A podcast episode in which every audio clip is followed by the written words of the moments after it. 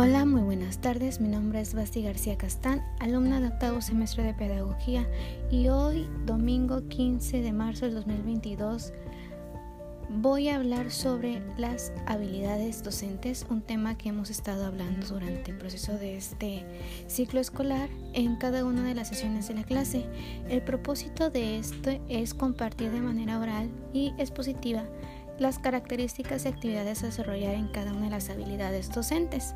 Y bueno, vamos a comenzar. ¿Qué son las habilidades docentes? Bueno, estas son características particulares reflejadas en la forma de hacer las cosas que se distinguen a un educador de otro. Y estas se relacionan con el desarrollo de las inteligencias múltiples y las condiciones biológicas también naturales, entre otros aspectos. Mencionaba también ahí la inducción, la cual consiste en la elaboración de la observación de multitud de eventos. A partir de allí se establece una conclusión general. También es aquella que se desarrolla en el inicio de un nuevo tema. Es la de manera en la que el profesor, perdón, logra que los estudiantes identifiquen el nuevo contenido que se va a abordar en la siguiente sesión de clase. Se inicia regularmente con un saludo y sigue una línea de desarrollo de motivación. También la inducción da a conocer el propósito o el objetivo de manera específica a trabajar. En la práctica docente, la inducción mm, tiene que durar por lo menos de 2 a 3 minutos. Existen dos tipos de inducción. Uno es la inducción verbal, que se puede hacer el uso de analogías, preguntas, anécdotas y también ejemplos y demás recursos verbales para poder llamar la atención de los estudiantes y hacer la clase más emotiva y así los alumnos puedan eh, tener esa incentiva de participar. La otra es la inducción material, que se complementa de la inducción verbal también, y es cuando el docente hace uso de un material para despertar la curiosidad por el, estudiante, por ejemplo, por objetos, materiales didácticos y recursos tecnológicos. En ellos pueden entrar videos, audiovideos, audio canciones, láminas, lo que sea para que pueda enriquecer más que nada la clase. Características de inducción son tres tipos. Es la motivante, la independiente y la desarrollada. La motivante es aquel propósito principal en preparar a los estudiantes a recibir un nuevo conocimiento y esto se logra mediante la motivación como mencionábamos anteriormente, ¿verdad? De ahí sigue la independiente. Esta se comienza con un tema aparentemente independiente de todo lo que se puede llegar a ver en una sesión de clases, pero este se tiene que ir integrando a la realidad dentro del proceso de la, de la sesión de clases. Y está la desarrollada se debe desarrollar, valga la redundancia, al principio de cada sesión, asegurando la relación que tiene con la sesión anterior y la siguiente. Las habilidades básicas para el desempeño de docentes son a continuación las siguientes. La comunicación oral. En ella se ve la voz, el volumen, el tono, el timbre y entre otros aspectos más.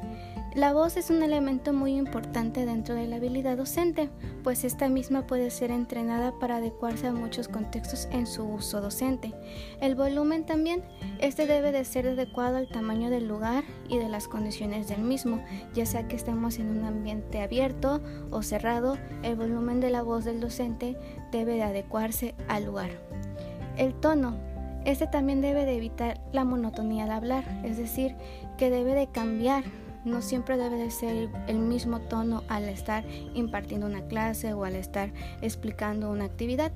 Dar énfasis en los aspectos más importantes del tema de estudio y en algunos casos enfatizar en los más en los que más se van a emplear, perdón.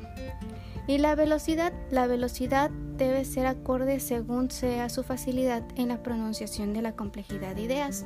Es importante medir la velocidad no ir a prisa ni tampoco muy despacio porque se pueden intercalar palabras o se pueden intercalar eh, definiciones que a veces no se logran entender y podemos llegar a confundir al alumno.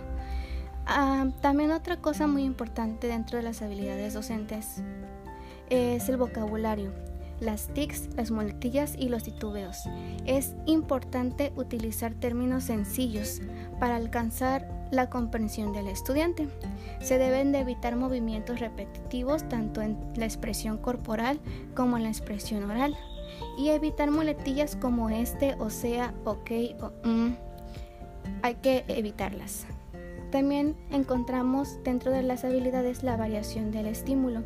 Este consiste en que el docente hace uso de diversas técnicas verbales y también hace desplazamientos, hace gestos, hace variaciones en la interacción, uso de pausas y silencios, cambios en los canales sensoriales, por lo que los alumnos captan el material impartido.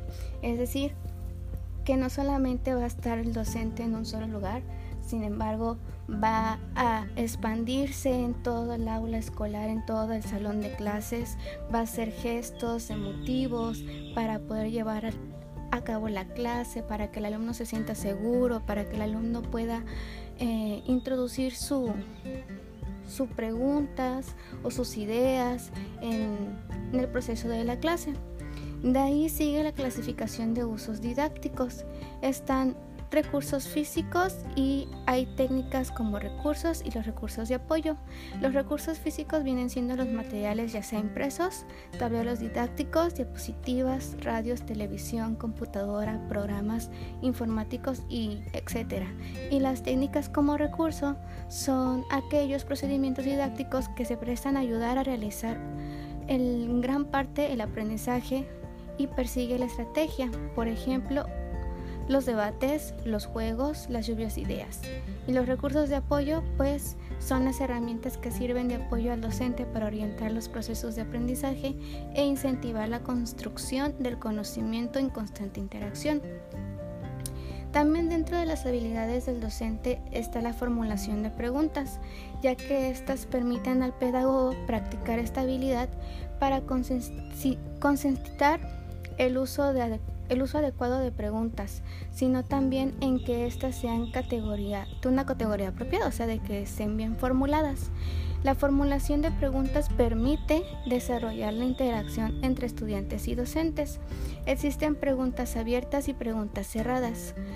Las preguntas abiertas son aquellas que le permiten al estudiante responder aquello que desee, ya que no se le imponen opciones entre las que debe elegir su respuesta. Y las preguntas cerradas son aquellas que producen la opción que tendrán que responder al respecto, que solo deberán adaptar entre una de, las, entre una de ellas. Las preguntas cerradas están buscando una respuesta clara y concisa, generalmente es un sí o un no. Y bueno, en conclusión, las habilidades docentes son base y herramientas con las que el docente cuenta para hacer su clase más emotiva, productiva durante el proceso de enseñanza-aprendizaje. Permite que el alumno extienda sus conocimientos como también el docente comparta de los suyos mediante los estímulos que éste mismo utiliza durante su clase. Espero y les agrade esta información y haya sido de gran ayuda.